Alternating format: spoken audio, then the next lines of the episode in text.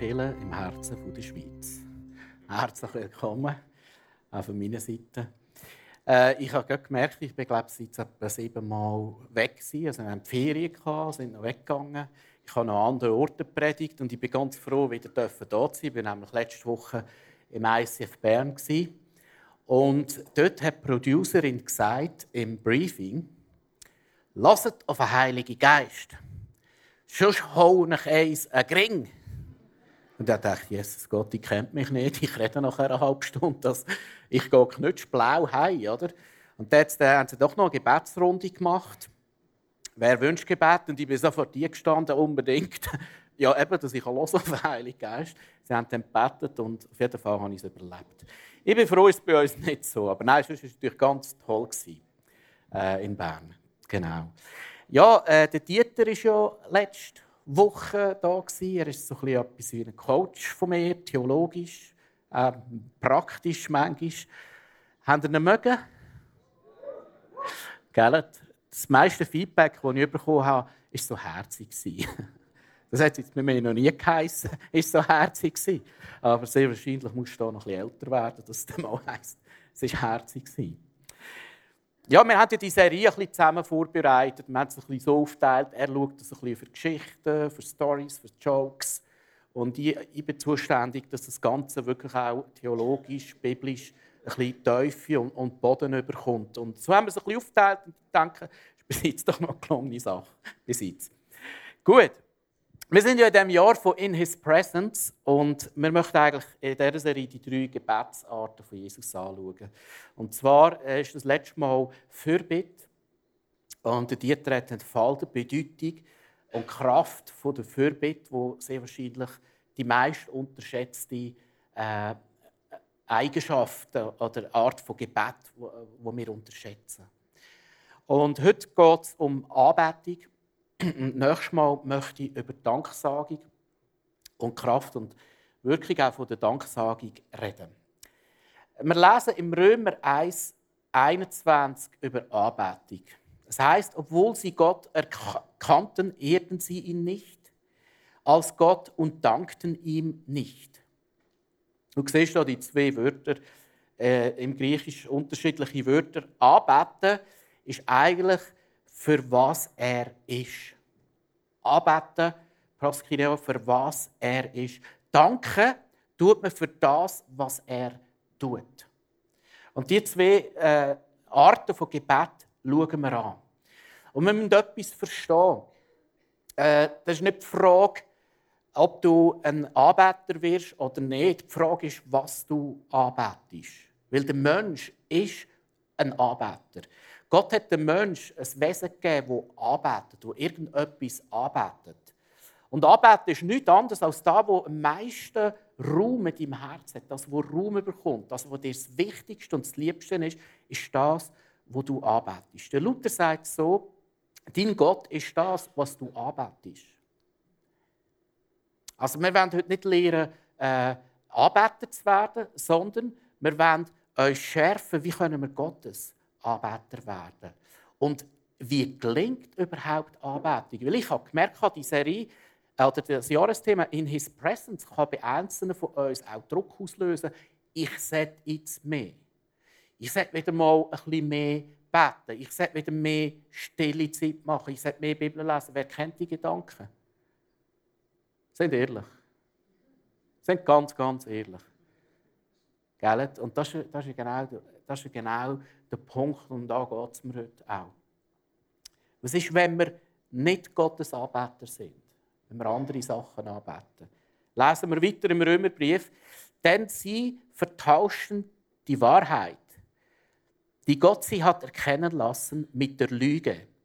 Sie verehrten das Geschaffene und dienten ihm statt dem Schöpfer der doch für immer und ewig zu preisen ist. Amen, Amen. Darum hat sie Gott dahingegeben in schändliche Leidenschaften. Es ist entscheidend, wo du dein Herz herhängst. Weil Gott wirbt um jeden Mensch. Und Gott ist der geduldig und er ist langmütig und wirbt und wirbt und wirbt und wirbt, damit wir nicht in die Falle fallen, das Geschöpf anzubeten, sondern den Schöpfer. Weil wenn wir das Geschöpf anbeten, irgendeinisch akzeptiert Gott, was du schon immer hast wollen und gibt uns dahin. Und, und das erleben wir vielleicht manchmal. Vielleicht hast du auch schon erlebt, dass, dass dir etwas so wichtig geworden ist in deinem Leben. Irgendeine Karriere oder, oder ein Auto oder, oder ein anderer Mensch sogar. So Raum und wichtig geworden ist. Und du merkst, es, es versäuert irgendetwas, gar nicht gesund. Und darum ist es so wichtig, dass wir verstehen, was Anbetung ist und wie Anbetung funktioniert. Ich möchte mit euch zwei Punkte anschauen, weil Jesus definiert Anbetung neu. Jesus bringt zwei Offenbarungen und die sind wirklich revolutionär. Das sind Weltneuheiten, die er pflanzt, wie äh, äh, Anbetung ist. Die erste Offenbarung, wo sollen wir anbeten? Da heißt, er hat einen Dialog mit der Frau im Johannes 4. So einen Dialog, wo, wo es darum geht, äh, um die Anbetung. Ja, wir beten hier an, Samariterin, die Juden beten in Jerusalem an. Und da sagt Jesus Folgendes. Jesus sagt zu ihr, glaube mir, Frau, es kommt die Zeit, da werdet ihr den Vater weder auf diesem Berg noch in Jerusalem anbeten. Das ist schon mal, was? Weiter sagt er, aber die Stunde kommt ja, ja, sie ist schon gekommen, da wird der Heilige Geist, der Gottes Wahrheit enthüllt, der Heilige Geist tut Gottes Wahrheit enthüllen, Menschen befähigen, den Vater an jedem Ort anzubeten. Hey, wir lesen die Stelle so und denken, ja, ja, habe ich auch schon gelesen, kenne ich, ist schon gut, ja. Aber was Jesus da sagt, ist eine Weltneuheit. Was Jesus da sagt, hat es bis dahin gar noch nicht gegeben. Und zwar in allen Kulturen, in allen Völkern, über alle Jahrhunderte und Jahrtausende hat es so etwas nicht gegeben, was Jesus da sagt. Ich bin in der Vorbereitung ein bisschen äh, schauen, verschiedene Kulturen und Völker. Der Mensch hat schon immer in allen Kulturen zu allen Zeiten, in allen Religionen, hat er einen Ort der Anbetung geschaffen. Und du siehst hier verschiedene Bilder. Das ist zum Beispiel der Bagan-Tempel. Sieht man ihn? Genau. Diesen Maya-Tempel haben wir. Und der Mensch hat schon immer sein Bestes investiert, um irgendeinem Gott, egal wie er heißt, zu gefallen. Es scheint, als ob das so tief in uns in verankert ist, wir müssen irgendetwas tun für irgendwelche Gottheit. Und das ist über all Jahrtausende so gewesen. Und das ist in allen Kulturen und Völkern immer so. Es scheint ganz tief für uns in zu sein, ich muss irgendetwas tun. Wir brauchen einen Tempel, einen Ort von, von der Anbetung ein Ort meistens vom Opfern, um irgendeinem Gott milde zu stimmen oder irgendwelche Pluspunkte zu sammeln. So funktioniert jede Religion, bis Jesus gekommen ist. Selbst im Judentum ist es so. Sie müssen zum Tempel gehen und opfern als Sühne für ihre Schuld, weil sie getrennt sind von Gott. Und das Konzept ist immer gleich. In welchem Jahrhundert auch immer, oder? ganz früher hat man noch Dinos. Äh, ich kann mir vorstellen, dass Völker die haben Dinos geopfert und sagen, hey Gott, äh, das ist mein Opfer, das Dinosaurierli. Äh, Nimm es gefälligst an, äh, bis mir gnädig, mir Sünder. Oder, das Viech habe ich nicht herausgefunden. Was ist das? Ah, das ist ein Drache. Ah, Drachensämen in dem Fall. Ja. Alles klar. Äh, ja, der Drache, bin gut, ob das Opfer angenommen wird, wüsste ich nicht. Oder in anderen Kulturen vielleicht schon irgendein Tierli oder gewissen Völker haben sogar Kinder sind geopfert worden, äh, um, um, um Gott zu gefallen. Und das ist so tief in uns innen. Dass man an einen Ort muss gehen zum Opfern, um Gott zu gefallen. Das ist so, so tief drin. Und ich habe gemerkt, das religiöse Denken habe ich bis heute zum Teil noch nicht aus meiner Birne aus. Ich bin jetzt dann 25 Jahre alt. Christ. Als Christ. Und verstehst du, was ich heute darüber rede, das verstehe ich schon lange. Aber ich check das noch nicht. Ich ertappe mich, ich werde noch ein paar Beispiele bringen. Ich ticke oft noch nach dem Konzept der Religionen. Und jetzt kommt der Jesus. Und er kehrt alles um und sagt, Freunde, es wird der Tag kommen, und er ist schon da. Da bist du nicht mehr an einen Tempel gebunden. Da werden die Leute nicht mehr an einen Tempel anbeten. Dort natürlich auch. Da werden die Leute überall, an jedem Ort, Gott anbeten. Und er tut die Anbetung total neu definieren, total auf den Kopf stellen. Und diese zwei Punkte möchte ich heute anschauen. Nämlich, du wirst Gott im Geist und in der Wahrheit anbeten. Ich kann noch etwas sagen. Wenn du Stress hast, manchmal, du setzt mehr für Gott. Mehr hat die Offenbarungen von Jesus freigemacht. So etwas entspannend, das ist Evangelium pur. Erstens mal sehen wir, äh, dass Gott zuerst uns etwas gibt. Lass uns lesen. So schlecht wie ihr seid, wisst ihr doch, was gute Gaben für eure Kinder sind. Und gebt sie ihnen auch. Wie viel eher wird dann der Vater aus dem Himmel den Heiligen Geist geben, denen geben, die ihn bitten. Religionen funktionieren so, ich gebe meinem Gott das Erste und das Beste, was es auch immer ist. Ich muss Gott geben das Erste und das Beste. Und dann kommt Jesus. Und was ist Jesus? Das Erste und das Beste von Gott. Gott gibt dir seinen Sohn, so sehr hat Gott die Welt geliebt, dass er seinen einzigen, seinen ersten und besten Sohn dahin gab. Kehrt es total um. Gott gibt das Erste und das Beste und lässt, lässt opfern. Ist nicht mehr gültig. Du kannst rauchen. Ist nicht mehr gültig, was da passiert ist. Und jetzt hört es nicht auf. Jetzt gibt Gott nochmal sein erstes, sein Bestes, die Gabe Gottes, das ist der Heilige Geist. Die Gabe Gottes.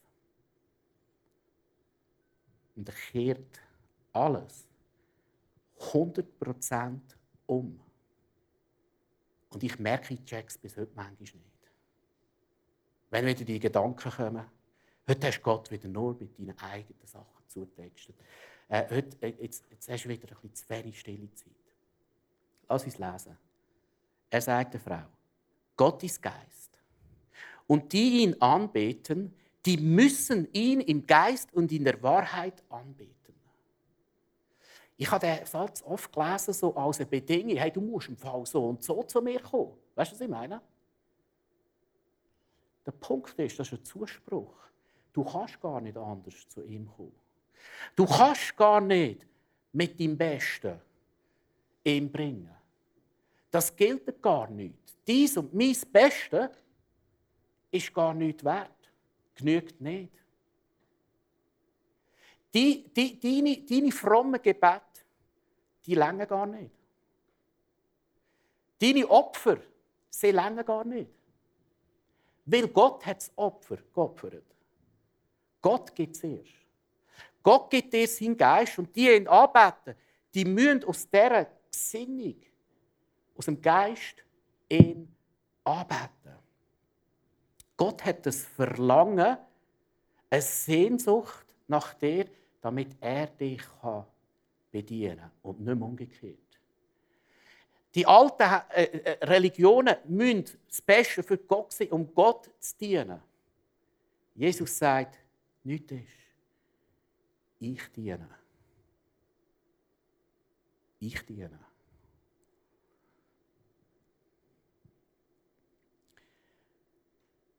Es heißt, Gott ist Geist. Kapitel vorher sagt Jesus Nikodemus: Nikodemus, du musst im Geist neu geboren werden. Weißt du was? Du kannst gar nicht in Verbindung kommen mit Gott ohne seinen Geist. Wenn du da bist und, und Jesus noch nicht in deinem Herz hast, hast du seinen Geist noch nicht in deinem Herz. Es ist gar nicht möglich, in Verbindung zu kommen, weil Gott ist Geist und wir sind Geist. Sein Geist wohnt in uns. Die Verbindung mit Gott passiert im Geist. Der Geist in uns macht die Verbindung mit Gott. Macht uns eins mit Gott. Durch den Geist. Das heißt im Geist und in der Wahrheit arbeiten. Also Anbetung ist nur im Geist möglich. Und darum haben wir ja vorhin gelesen, da heißt es ja, der Heilige Geist wird die Menschen befähigen, den Vater an jedem Ort anzubeten. Der Heilige Geist wird dich befähigen, anzubeten. Der Heilige Geist wird dich befähigen und frei machen von deinen eigenen Opferli, die du immer wieder machst. Und das ist eine Geisteshaltung, das ist eine Gesinnung. Der Heilige Geist. Wir haben, wir haben eine Geform, wir, wollen immer, wir, sind, wir sind so gefangen, wir wollen immer wieder etwas für Gott machen. Das ist so tief in uns innen. Und, und, und wenn wir nicht viel für Gott machen, kommen doch die Gedanken, ich habe, ich sehe mich, jetzt haben sie da in His Presence und diese Woche war wieder nicht viel. Gewesen. Oder dann gehst du wieder mal äh, stille Zeit machen und kommen so die Gedanken, der hat mich sehr wahrscheinlich vergessen. Wieso soll er mich jetzt noch annehmen? Oder dann sündigst oder hast, hast einen Fehler gemacht und denkst, ja, also so kann ich ja nicht zu Gott kommen. Also mit meiner, ein Typ wie ich, hat es also nicht verdient, zu Gott zu kommen. Wer, hat so Gedanken manchmal? Oder manchmal sind wir sehr schlecht drauf und haben Sorgen. Unsere Gedanken drehen. Und wir denken, ich mag ja gar nicht zu Gott kommen. Wir wollen immer wieder versuchen, aus uns heraus, aus eigener Kraft, zu Gott zu kommen. Wir kehren immer wieder in die alten Religionen zurück. Gott sagt, ich bin das Opfer, ich bin gekommen, ich bin das Erste und das Beste. Mehr gibt es nicht. Und jetzt lass uns schauen, was heisst denn Wahrheit? Was heisst im Geist und der Wahrheit zu ihm kommen? Äh, das griechische Wort, das Gegenteil von Wahrheit, heißt verhüllt. Also Wahrheit heißt eigentlich unverhüllt. Wahrheit heißt nichts mit, nicht mit richtig oder falsch zu tun. Das verstehen wir so.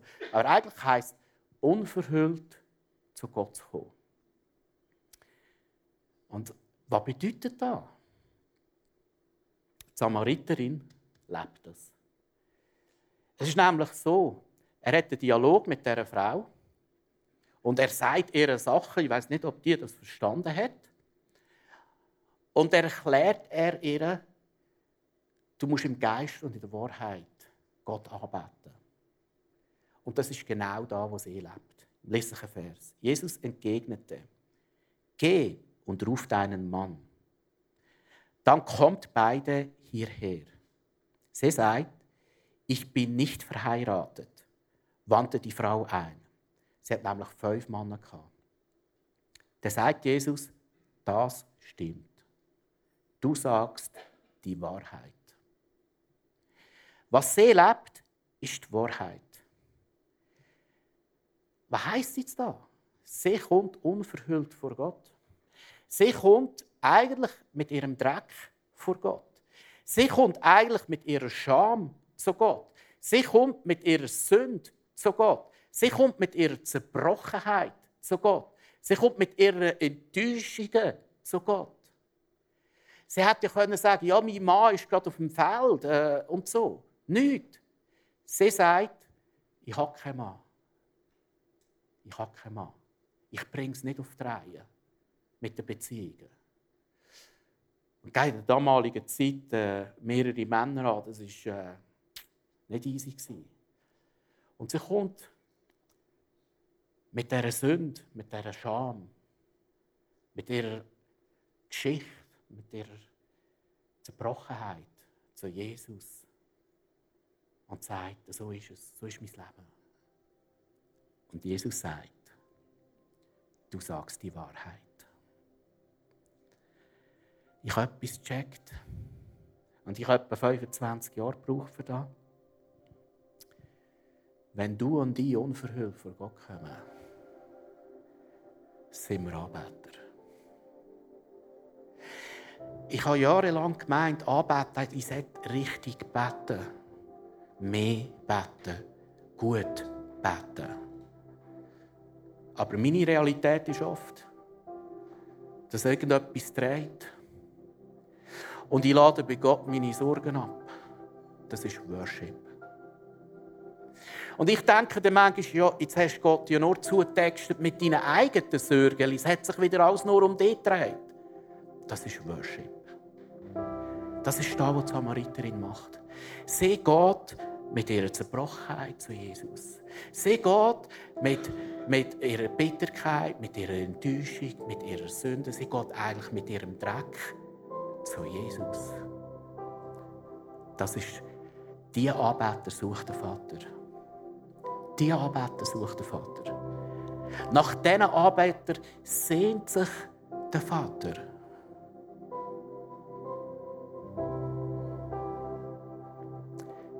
Gottesdienst heisst für uns oft, wir kommen zusammen und dienen Gott.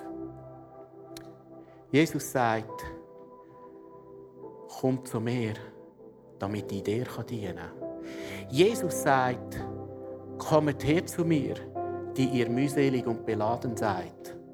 Das ist Worship in der Wahrheit. Hey, das hat mich so äh, etwas da in meinem Kopf und ich verstehe es bis heute noch nicht ganz wirklich. Wenn ich mit meinem Dreck komme, wenn ich mit meiner Sorge komme, zu Gott, bin ich ein Worshipper. Wenn du nicht magst, dann komm mit deiner Müdigkeit zu ihm und du bist ein Worshipper.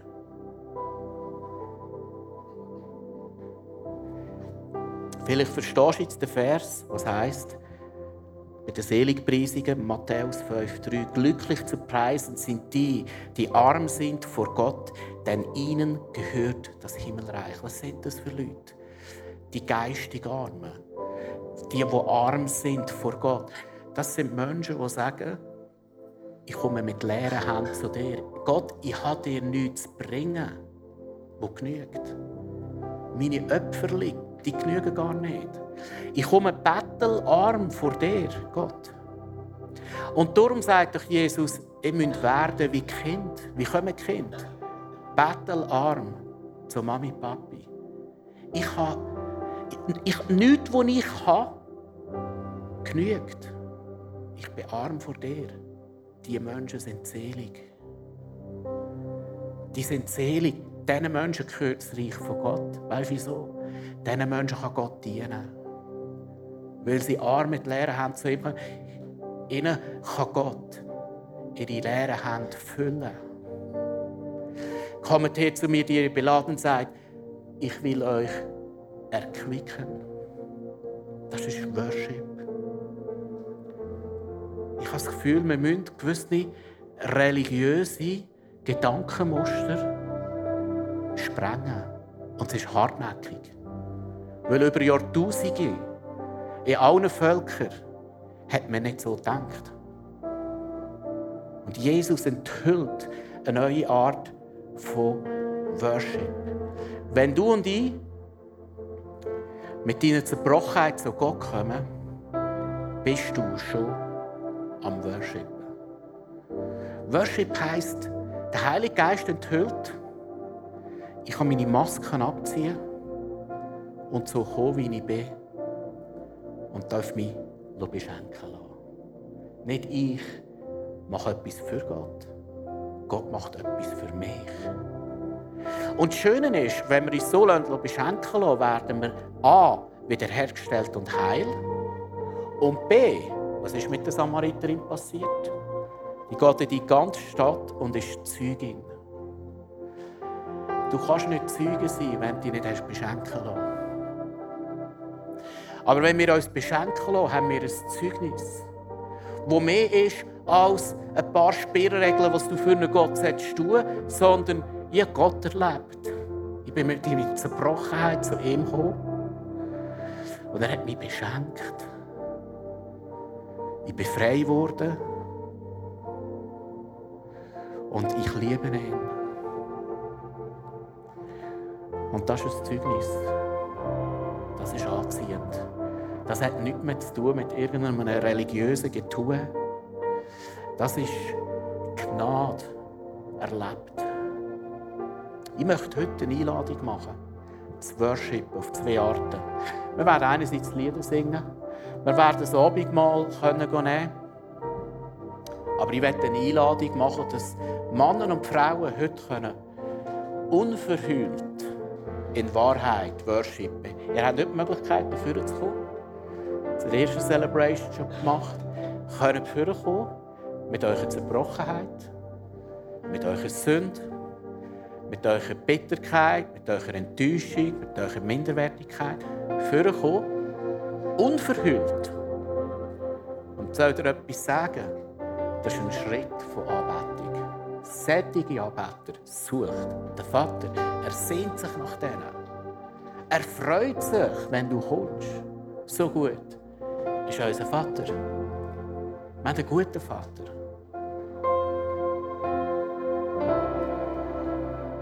Hm.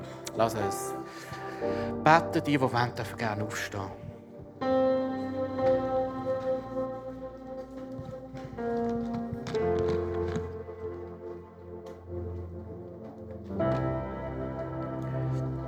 Vater, du siehst, wir sind so religiös geprägt manchmal und meinen, wir können dir etwas geben, das dir gefällt. Und ich möchte Buß tun. Du hast, du hast etwas gegeben, das gefällt. Du hast uns deinen Sohn gegeben. Jesus, du hast dein Leben gegeben. Und wir im Abendmahl feiern, du hast dein Leben gegeben. Du hast uns deinen Heiligen Geist gegeben. Und wir kommen heute zu dir bettelarm. Mit leeren Händen. Wir kommen sogar zu dir und muten uns, unsere Wahrheit zu tun. Und die ist vielleicht nicht so schön. Das ist vielleicht viel schmutzig, das ist viel Scham, das ist viel Zerbrochenheit, das ist viel Enttäuschung. Das sind viele Sorgen. Wir muten es dir, lieber Vater, zu. Ganz unverschämt, wie Kind, zu dir zu kommen. Im Wissen, sättige Anbeter suchst du. Ich bitte dich für einen Moment von der Heilung. Lass dich ein, Heiliger Geist, dass du jetzt enthüllst. Dass du uns in die Anbetung jetzt reinnimmst während wir dir Lieder singen, das Abendmahl empfangen oder auch uns schamlos beschenken lassen.